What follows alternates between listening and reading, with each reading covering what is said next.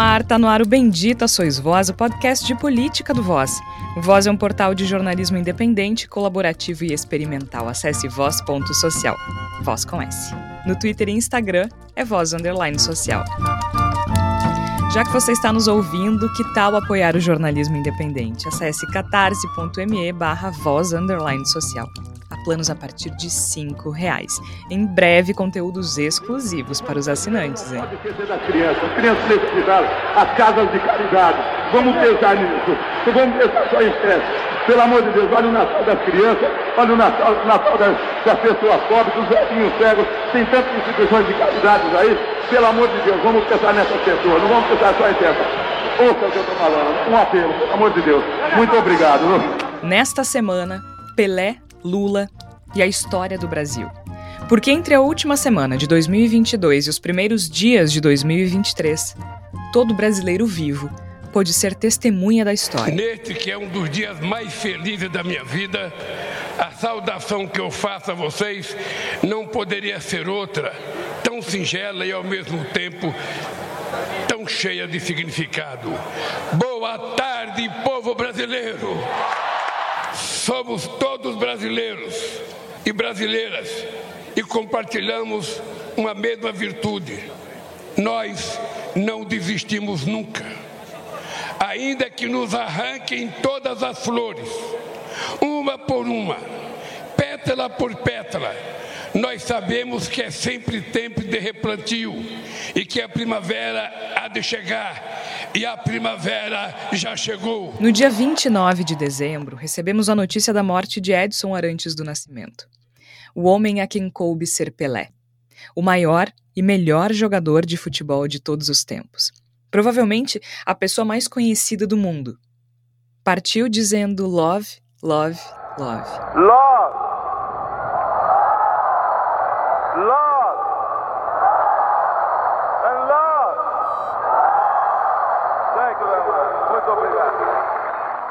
A gente vai falar um pouco sobre o legado de Pelé e o apagamento que, inclusive, este homem negro sofreu em vida quando teve suas ideias escondidas, fazendo com que o brasileiro não enxergasse o Edson político, por exemplo. Vamos falar da despedida daquele que é sinônimo de Brasil, mas que foi, no fundo, o rei de todo o mundo. Foram poucos os jogadores presentes no velório de Pelé, que ocorreu entre os dias 2 e 3. Mas o povo esteve lá. O mesmo povo que passou a faixa presidencial a Luiz Inácio Lula da Silva no dia 1.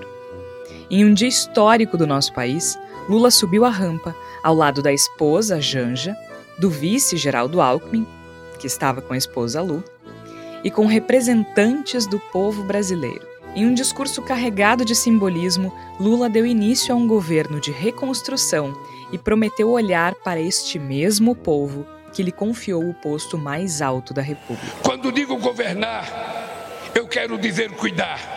Mais do que governar, vou cuidar com muito carinho deste país e do povo brasileiro. Há muito tempo não víamos tamanho abandono e desalento nas ruas. Mães garimpando lixo em busca de alimento para os seus filhos. Famílias inteiras dormindo ao relento, enfrentando o frio, a chuva e o medo. Crianças vendendo bala ou pedindo esmola, quando deveriam estar na escola, vivendo plenamente a infância que tem direito. Trabalhadores e trabalhadoras desempregados, exibindo nos semáforos cartazes de papelão com a frase que nos envergonha a todos: Por favor, me ajuda.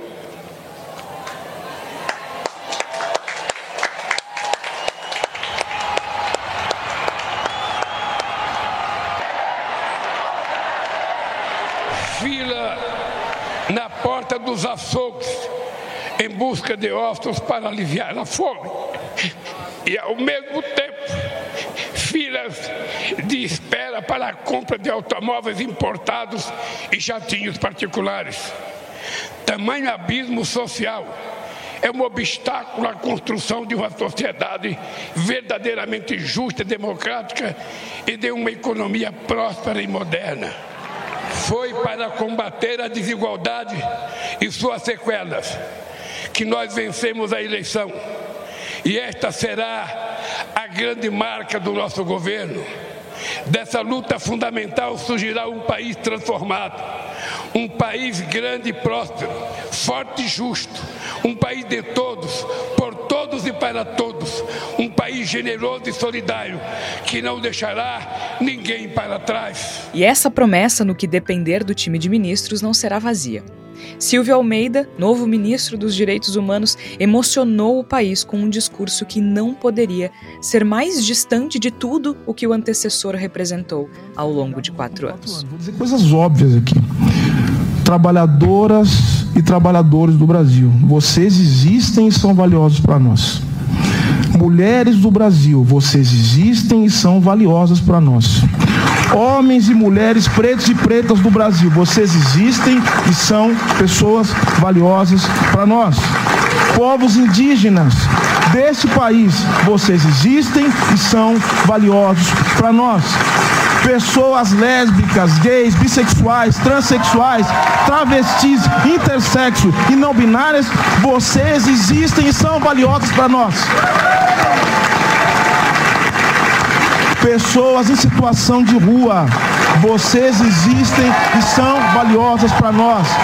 Pessoas com deficiência, pessoas idosas, anistiados, filhos de anistiados, vítimas de violência, vítimas da fome e da falta de moradia, pessoas que sofrem com falta de acesso à saúde, companheiras, empregadas domésticas, todos e todas que sofrem com a falta de transporte, todos e todas que têm seus direitos violados. Vocês existem e são valiosos para nós. Com esse compromisso, quero ser ministro de um país que põe a vida e a dignidade em primeiro lugar. O governo eleito em 2018 acabou. O ex-presidente fugiu. É hora de recomeçar e dar novos contornos à história do Brasil. Vamos em frente. Ao meu lado, como sempre, Flávia Cunha, Igor Natush e Tércio Sacol. Flávia Cunha, seja muito bem-vinda ao novo ano, ao novo governo. A um novo momento da história brasileira, né? Como, tu bem falaste, Georgia, um feliz 2023 para os nossos ouvintes, para o Igor, para o Tércio e para ti. E eu acho que a gente vive momentos históricos mesmo, né? Já há alguns anos, né? A gente passou por uma pandemia histórica, a gente passou por um pior governo historicamente do Brasil, e agora a gente passa por fatos históricos importantes, como uma passagem do Pelé e essa posse do Lula cheia de simbolismo, de coisas tão bonitas, né? É bom a gente poder falar também de coisas belas, né? Depois de ter falado de tantos horrores. Eu acho que esse programa hoje vai ser, esse episódio vai ser carregado de simbolismo e de beleza. Eu acho que isso que a gente está precisando para esse novo ano que começa. Muito bem lembrado, Flávia. Até porque, Igor, às vezes a gente esquece que símbolos são muito importantes na política, né? Seja bem-vindo. Muito obrigado, Jorge, Tércio, Flávia, ouvintes do Bendito sois vós, um novo ano que a gente espera que seja talvez não menos histórico, mas menos intensamente histórico, como tem sido os anteriores. Né? Chega de fazer história pelo pior caminho, vamos tentar fazer uma história um pouco, um pouco mais calma, com menos angústia e desespero a cada passo. Esse é o meu voto para todos e todas que estão nos escutando no, no programa de hoje. É verdade, Jorge, com relação aos símbolos, a gente precisa muito deles, eu acho que eles são uh, indicadores do caminho que a gente deseja seguir, não necessariamente que a gente precisa, mas o caminho que nós desejamos seguir. E eu acho que a gente teve teve a morte de um símbolo, né, por assim dizer, né, a morte do humano que constituía o símbolo, né, na casa da morte do Pelé, e tivemos um momento cheio de simbolismos. E eu acho bem interessante a gente discutir esses primeiros dias altamente simbólicos que nós tivemos no Brasil. Tércio, foi histórico, um momento em que a gente pôde testemunhar a história. Triste com a partida, não do Pelé, mas do Edson, e feliz por outro, nesse momento de reconstrução que a gente tanto precisa. E se a gente está falando de símbolo, toda virada de ano, a gente acaba se apegando a novos hábitos, novas esperanças, novos projetos. E acho que é justamente isso que o novo governo traz, né? Seja bem-vindo. Obrigado, Georgia. Um feliz ano novo a todos os nossos ouvintes, nossos colegas, amigos, ao Igor, a Flávia, a ti. É, acho que o, o, simbolismo que marca os dois momentos, né, é que talvez nós, ten, nós tenhamos pouca capacidade de reconhecer a dimensão dos dois momentos, historicamente falando, agora. É, a gente está gravando dia 5 de janeiro. É difícil, é realmente difícil fazer esse reconhecimento. E, e me parece que às vezes a gente olha para fora, para fora do Brasil, né, para ver qual é a dimensão que as coisas têm, porque se elas aparecem fora é um sinal de que a coisa perpassa os nossos muros de importância. E o Pelé ocupou todos os noticiários internacionais, ocupou todos os espaços de discussão. E a posse do Lula também ocupou. Então são dois momentos icônicos pela uh, consolidação do, do, trajeto histórico e que criam intersecções uh, porque são é, dois, do, dois momentos que tratam é, não apenas daquilo que vieram. A posse do Lula não é apenas sobre política e sobre gestão pública, assim como a morte do Pelé não é apenas sobre futebol. É, acho que essa é um, um, uma passagem, um momento que nós vamos demorar muito para reconhecer, né, para colocar nos livrinhos de história, se é que vai ter livrinhos de história, como é que vai ser depois, mas para a gente conseguir dar a dimensão correta dos fatos. É isso, chega mais, tá começando mais um Bendita Sois Vós.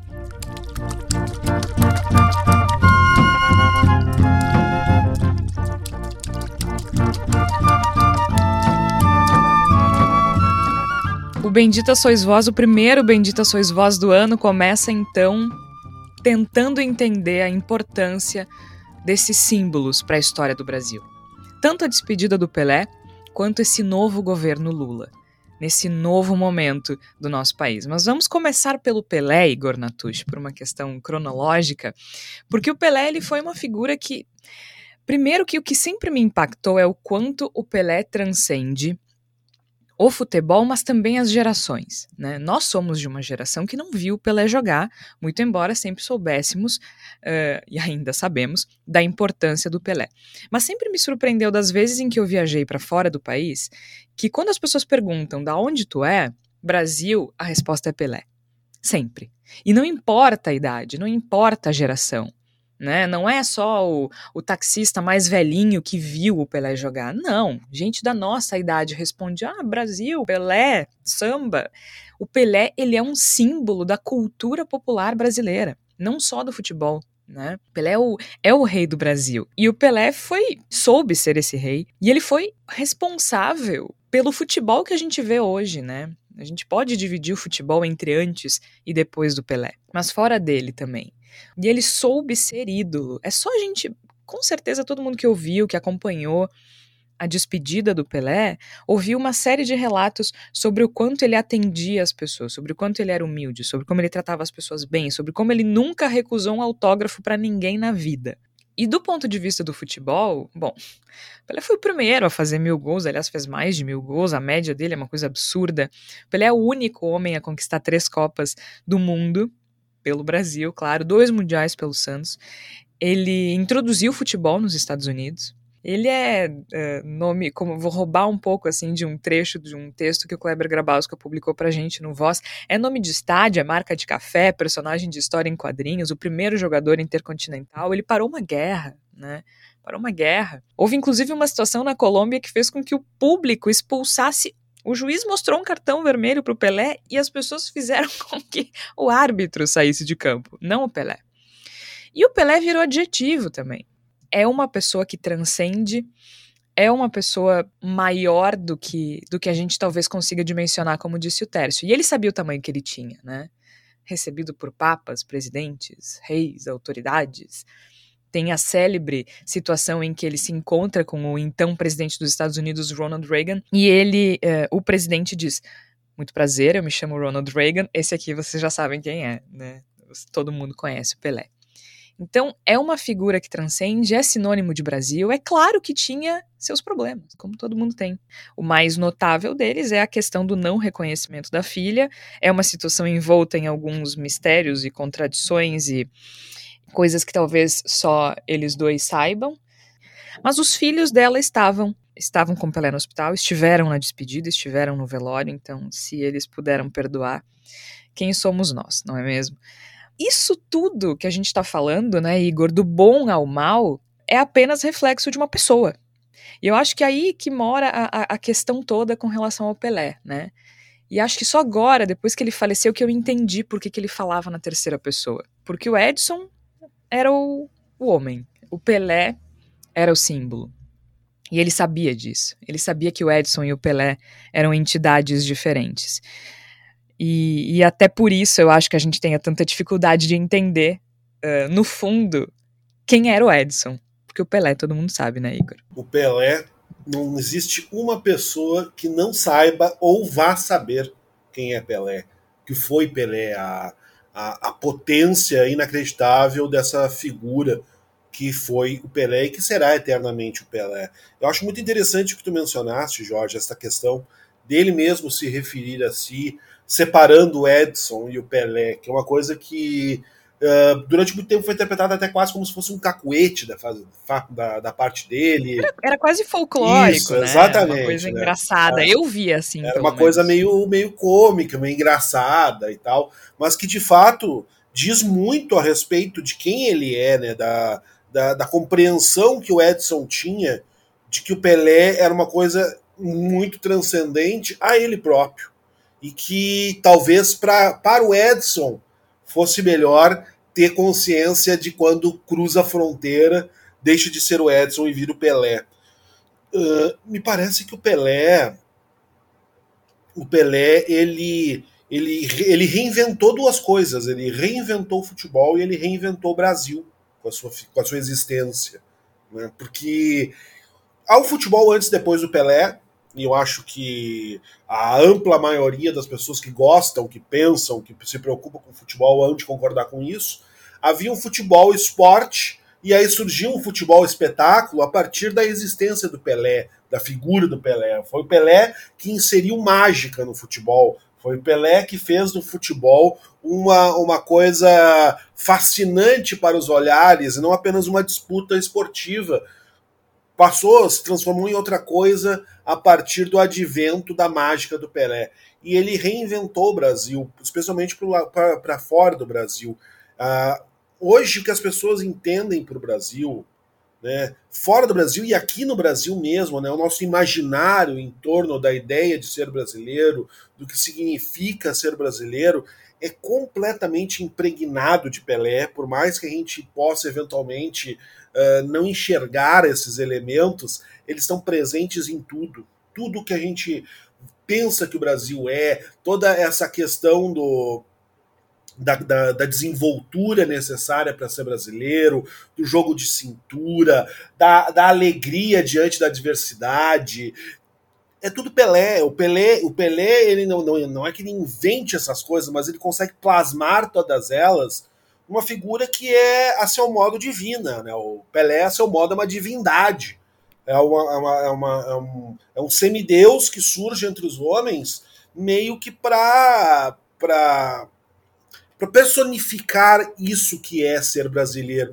E aí eu acho que boa parte do, do, do ódio, vamos usar essa palavra que eu acho que ela é adequada nesse caso, que parte da, da, da população, parte das pessoas destina ao Pelé, procurando motivos para não gostar do Pelé, e às vezes até mesmo não gostando, não, não procurando os motivos, né? Às vezes simplesmente, ai, ah, nunca fui com a cara do Pelé, ah, não sei porquê, mas nunca fui com a cara do Pelé. Já ouvi várias dessas, né? Me parece que muito disso é, no fundo, um impulso que essas pessoas têm de rejeitar o que é o Brasil, de rejeitar o que é o brasileiro. Porque o, o, o Brasil está ali no Pelé, né? Ele é, ele é o negro sorridente que tem uma mágica inacreditável de jogar futebol e que transporta uma alegria, que faz com que os outros sintam alegria com a sua presença. É assim que as pessoas enxergam o Brasil. É assim que o Brasil não vinha se mostrando nos últimos anos, é verdade, mas é isso que o Brasil é. O Brasil, o Brasil é uma, uma nação que agrada ao resto do mundo que exista. E me parece que o Pelé sempre foi a, a grande figura, o grande representante desse imaginário, dessa cosmogonia que existe em torno de ser brasileiro.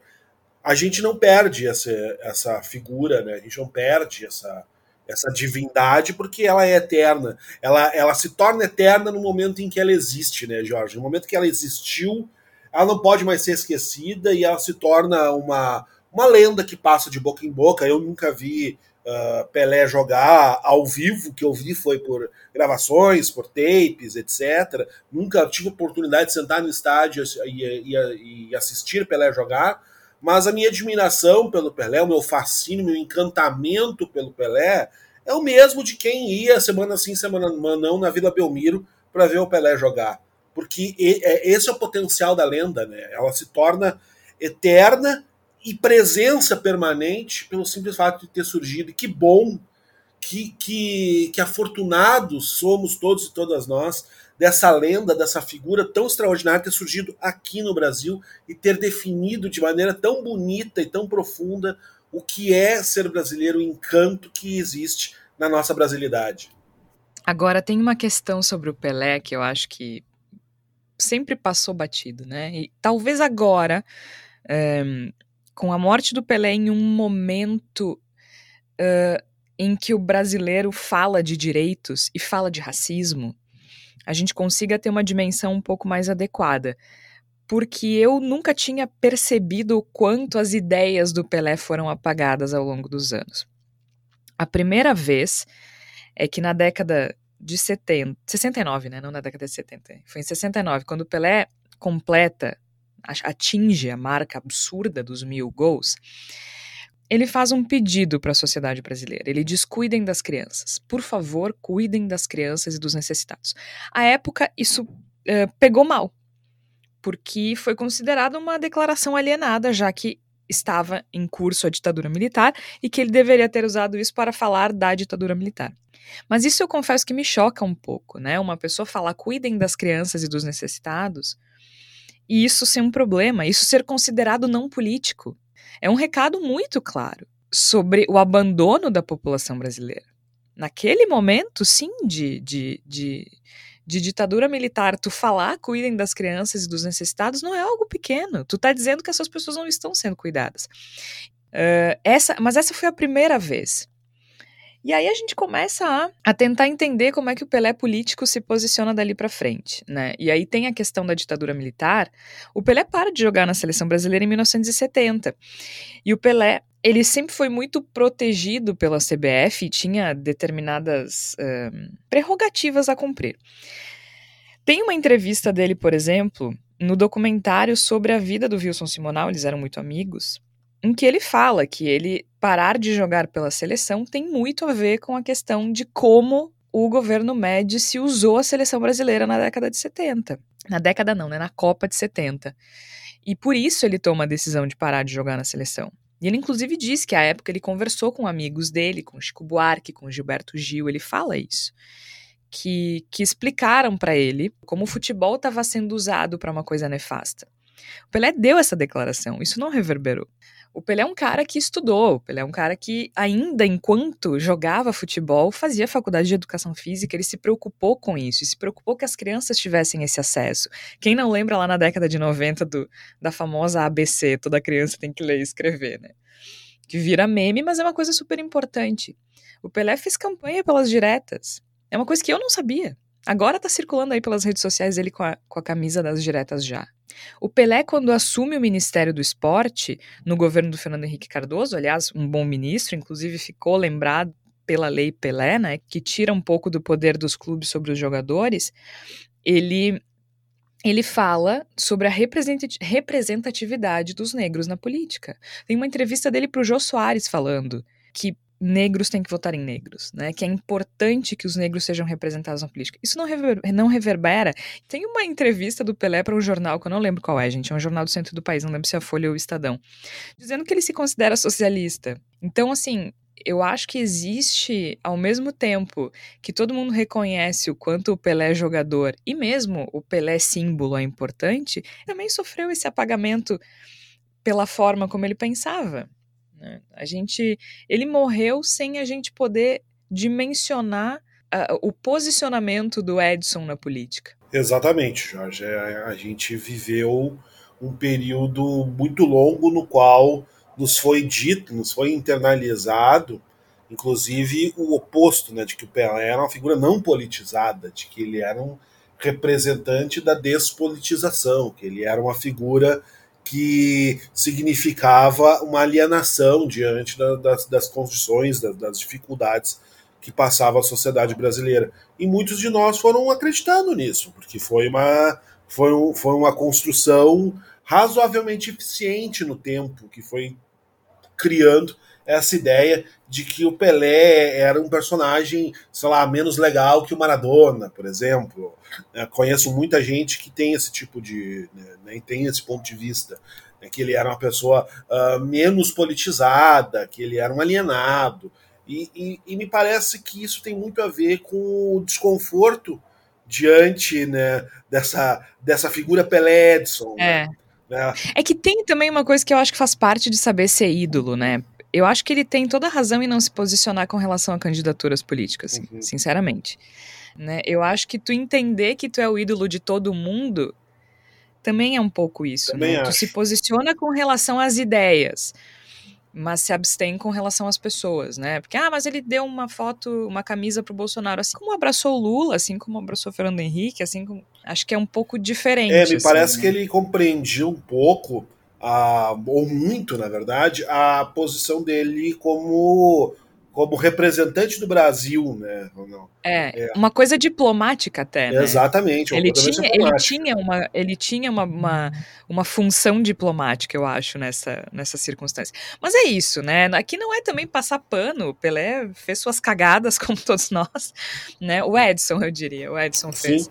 E, e isso é absolutamente normal. É só importante que a gente dê o devido valor e o tamanho ao tamanho do Pelé. Porque, como disse o Lula Tércio, o Pelé fez muito pelo Brasil. O Pelé fez muito pelo Brasil. Bom, com certeza foi o, o, final de ano mais movimentado das redações brasileiras. Né? Acho que entre a morte do Pelé e a posse do Lula, e ainda morreu o Papa, né? O Papa Emérito, Bento XVI. Então, realmente foi uma semana muito agitada. Mas acho que o Lula traz muito bem isso, né, Tércio? Assim, o Pelé fez muito pelo Brasil. Eu queria trazer um elemento que vocês discutiram, que é o racismo na figura do jogador e como essa discussão acabou sendo mascarada por conta da fama.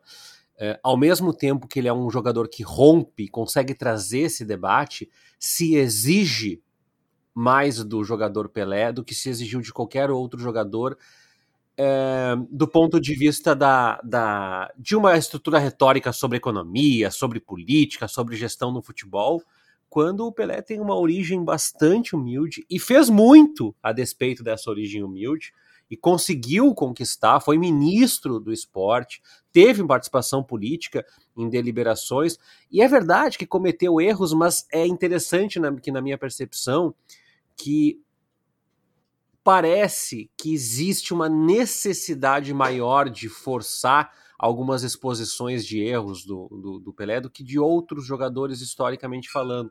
E, e me parece, é, eu, eu, fico olhando assim, uh, o, o, existe aquela analogia meio boba até entre ele e o Maradona, e a, a imprensa argentina hesitou muito pouco, não, não, não, não falou tantas coisas negativas da história do Maradona, tentou tra trazer mais a figura do ícone do, do que o Maradona representou para a Argentina, e me parece que uh, a dimensão do fato, claro, é mascarada pelo final do ano, pelo, pela troca de governo, mas também me parece um pouco isso. Se esperou, se, se trouxe elementos de discussão que estão muito na raiz do, de um país que que tem na desigualdade racial o seu alicerce, né? E o, e o Pelé é, é, se esperava ou se demandou dele coisas que não eram dele ou que não precisavam ser dele em algum momento. Mas o povo reconhece Pelé, né? E acho que agora, logo depois de uma Copa do Mundo, agora com a, com a morte do Pelé, a gente pôde ver, rever alguns jogos, rever lances e, e, e rever a história dele. E entender como e por que ele é o maior ninguém mais vai ficar com essa palhaçada de, de, de o Messi ou o Mbappé ou o Cristiano Ronaldo ser melhor que Pelé, né? A gente pode enterrar essa discussão por hora, né? Eu espero.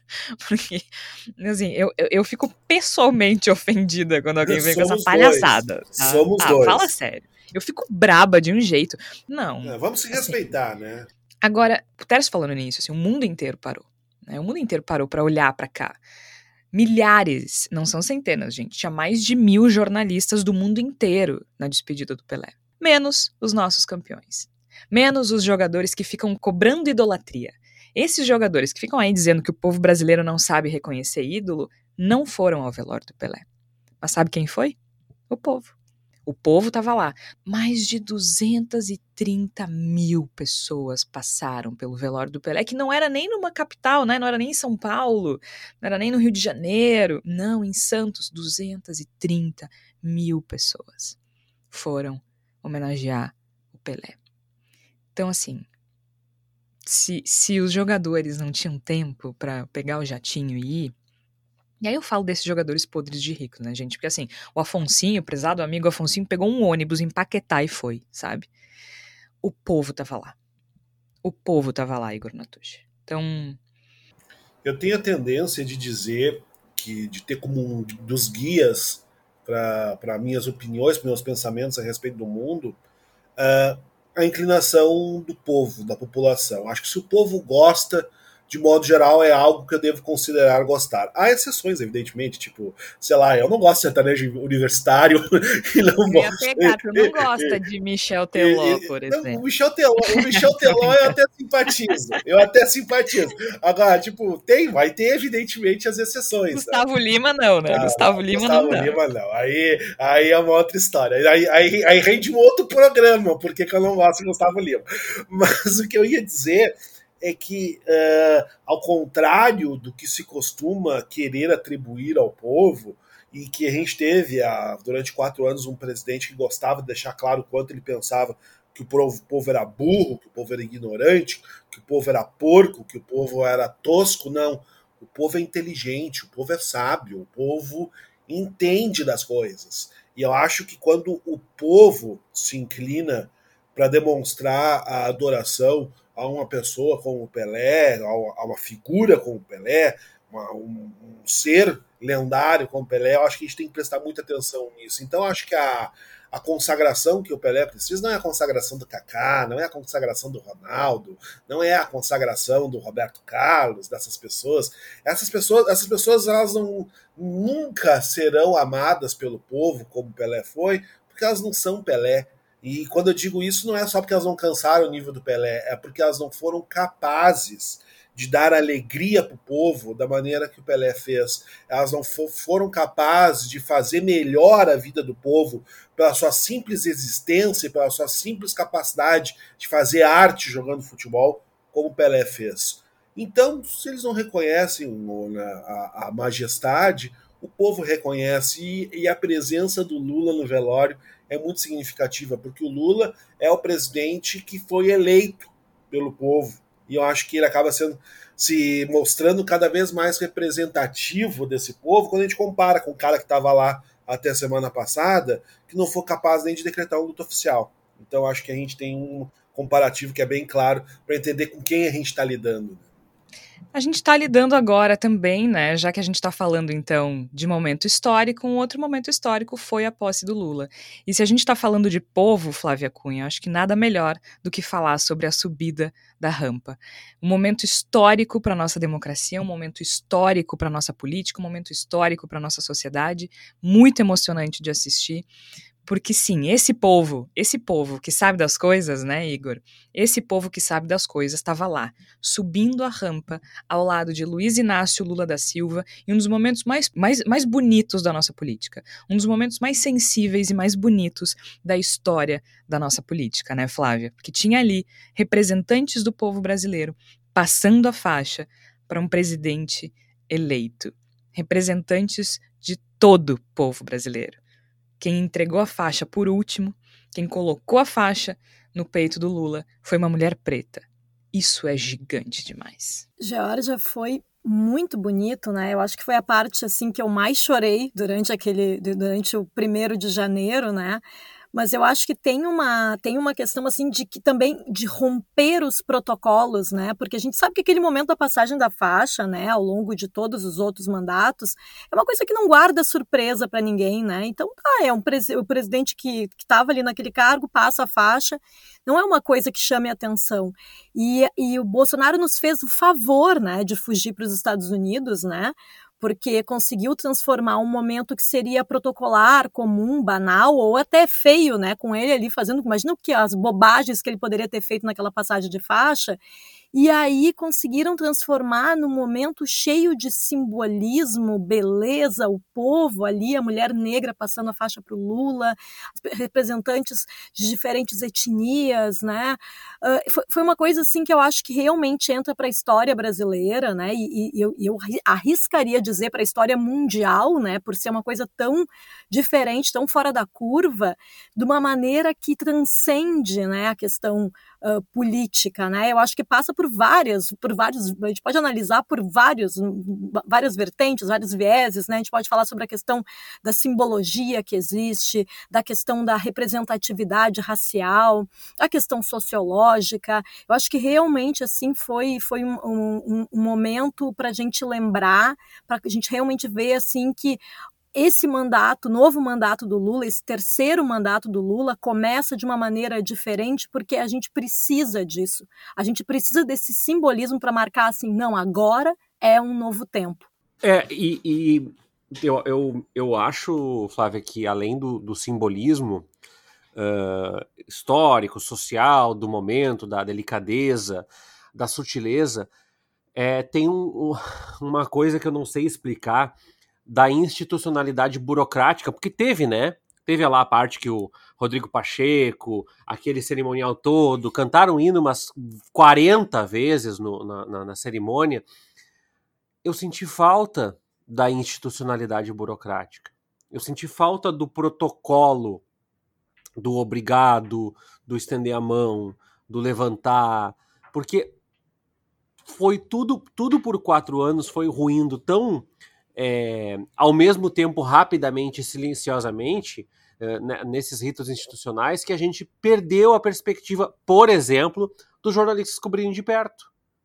Né? A posse do, do, do Jair Bolsonaro, para quem não lembra, foi uma posse que ele vetou a presença. Os jornalistas foram ameaçados de morte, disseram que se eles fizessem qualquer movimento uh, uh, suspeito, eles poderiam ser abatidos, for essa a expressão usada na época.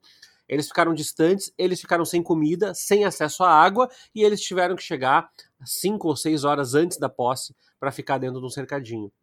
E aquilo foi um recado, foi um anúncio, foi uma, é, um, um, convite à realidade do que seria o governo Jair Bolsonaro no trato com a imprensa. E eu só estou usando isso como um exemplo, tá? Porque eu sou diretamente afetado por isso. Mas poderiam ser outros ritos burocráticos que são agradáveis. Por exemplo, um presidente dizer que quer resolver a pobreza.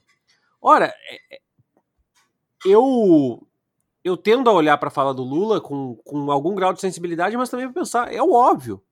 Um dos países mais desiguais e pobres precisa, taxativamente, resolver o problema da pobreza, da miséria, da desigualdade, da fome. E por que, que a gente se emocionou tanto ouvindo isso? Porque de repente falar o óbvio ou ter a, a perspectiva de, de que o óbvio seja dito voltou a ser algo. Então, isso me emocionou, uh, além desses fatos da representatividade, da cerimônia, das cores, isso me emocionou. E a outra coisa que me emocionou é a leveza. Eu, eu até postei no dia que a minha sensação pós-posse com o Lula, claro que era de emoção, porque a gente passou eu falei nos outros programas aqui, a gente passou quatro anos de tanta, tanta, tanta desgraça. Basta ouvir os últimos episódios, os, os últimos 80, 90 episódios do Bendita Sois Vós, é, que a gente vai ver como a gente se tornou refém da ansiedade da desgraça. Então, quando alguém vai lá e fala nós temos que parar de desmatar, a gente aplaude como se fosse uma coisa extraordinária, porque virou extraordinário. A gente aceitou a destruição, né? A gente assimilou a destruição, o ódio e, e, e o, o, enfrentamento como a tônica normal.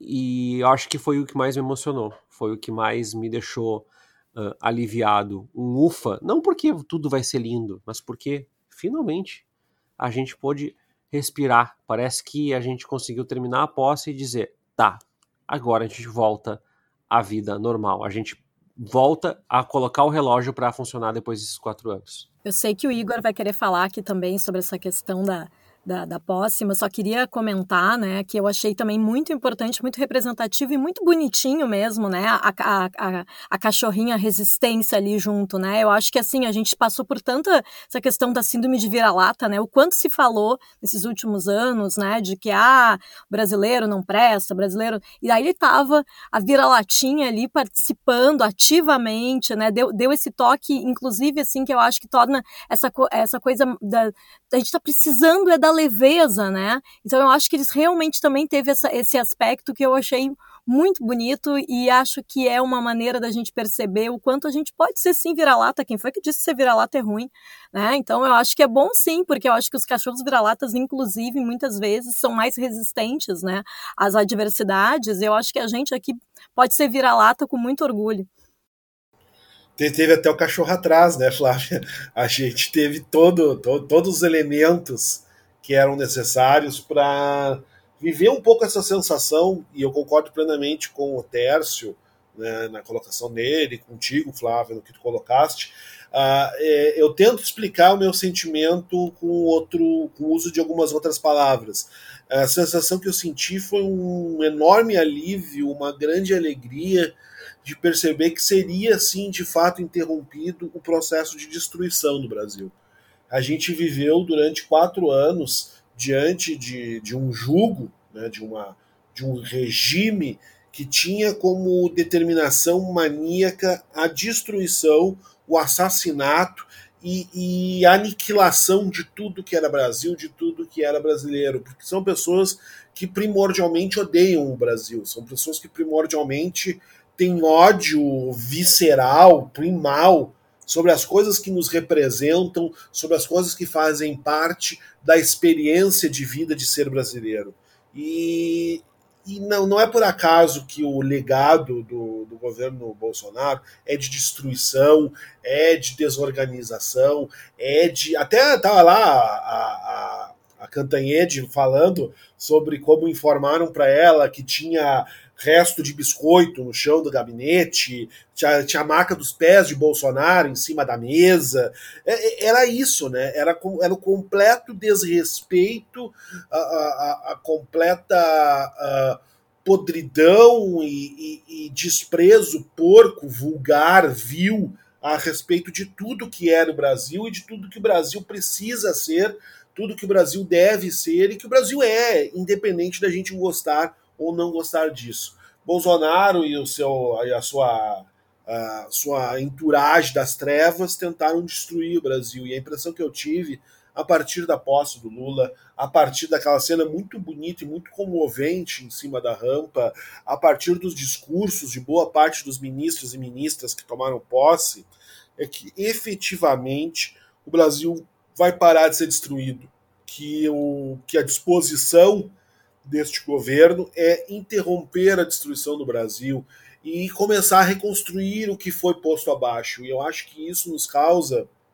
uma sensação de alívio muito grande, de alegria muito grande, porque, embora a tarefa seja imensa, embora a necessidade de reconstruir, de reorganizar, seja uh, talvez até, até assustadora, intimidadora em alguns casos, mas a gente ama esse Brasil, a gente ama essa, é, esse Brasil que é alegre, esse Brasil que gosta de si mesmo, que gosta das pessoas, que gosta de receber as pessoas. Esse Brasil, é, essa experiência, a experiência de ser brasileiro é para ser uma experiência acima de tudo alegre.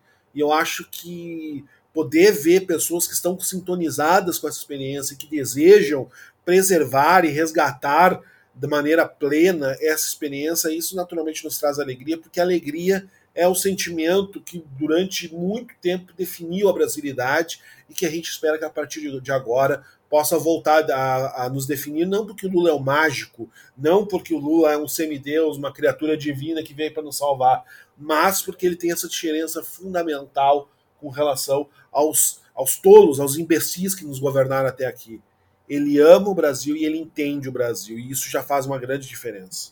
E ele é gente, né, Igor? Ele é, é gente. Não, e, e, esse, esse, esse exemplo do que o Igor falou, uh, na primeira, primeiros dias de cobertura, a gente está discutindo ah, é a PEC do não sei o quê, o investimento, destravar o não sei o quê. E assim, eu não lembrava como era dois dias discutindo coisas chatas, né? Porque a gente estava discutindo assim, ah, veja, agora querem liberar um, um veneno para matar crianças que podem nascer de esquerda. É umas coisas assim exageradas, mas para dar a dimensão de, das coisas que a gente estava discutindo. A gente estava discutindo é, coisas como como é que a gente pode constranger uma criança que está indo para o hospital abortar.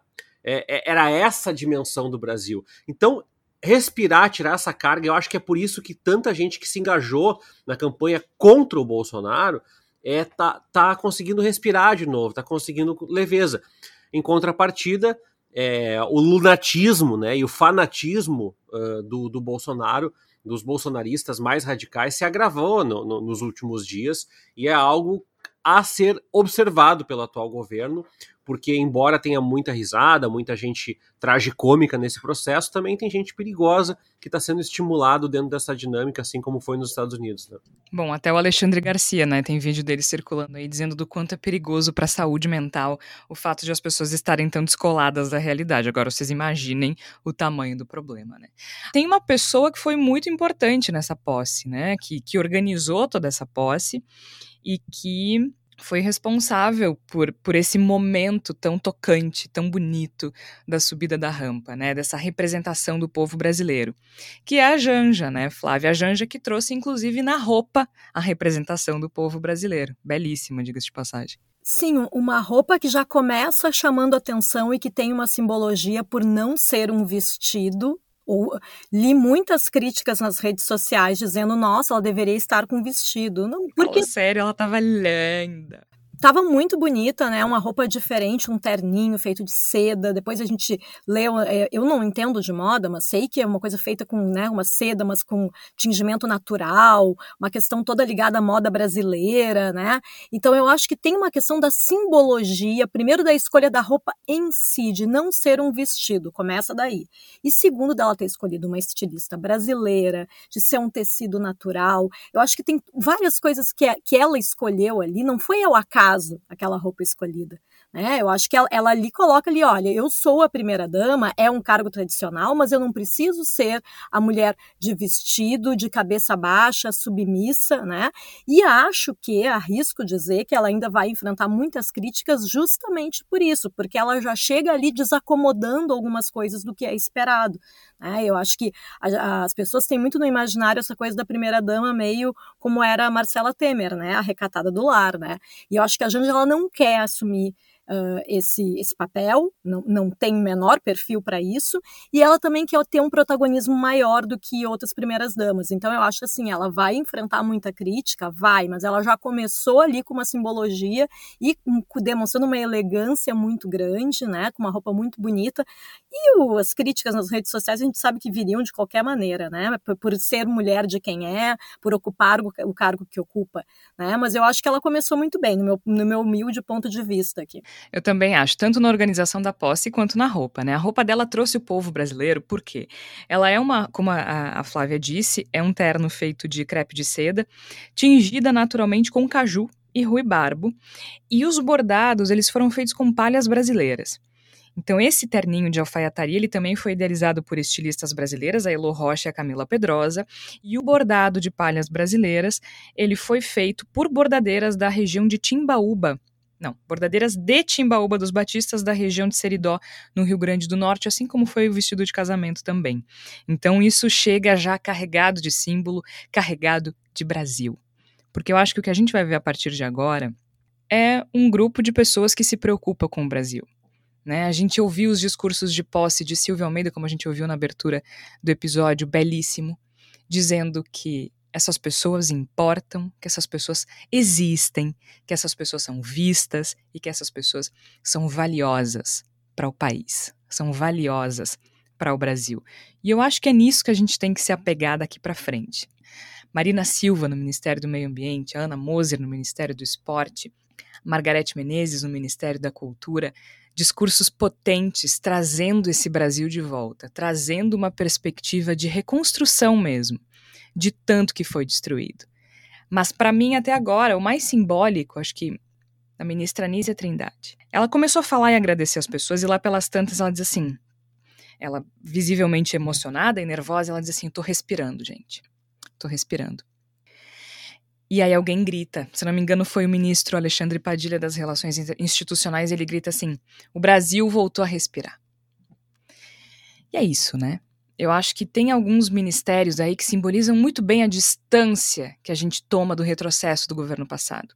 Ministério da Saúde, Ministério do Meio Ambiente, Ministério dos Direitos Humanos, Ministério das Mulheres, com uma feminista que se preocupa com as mulheres à frente do ministério, Ministério da Igualdade Racial com a Aniele Franco.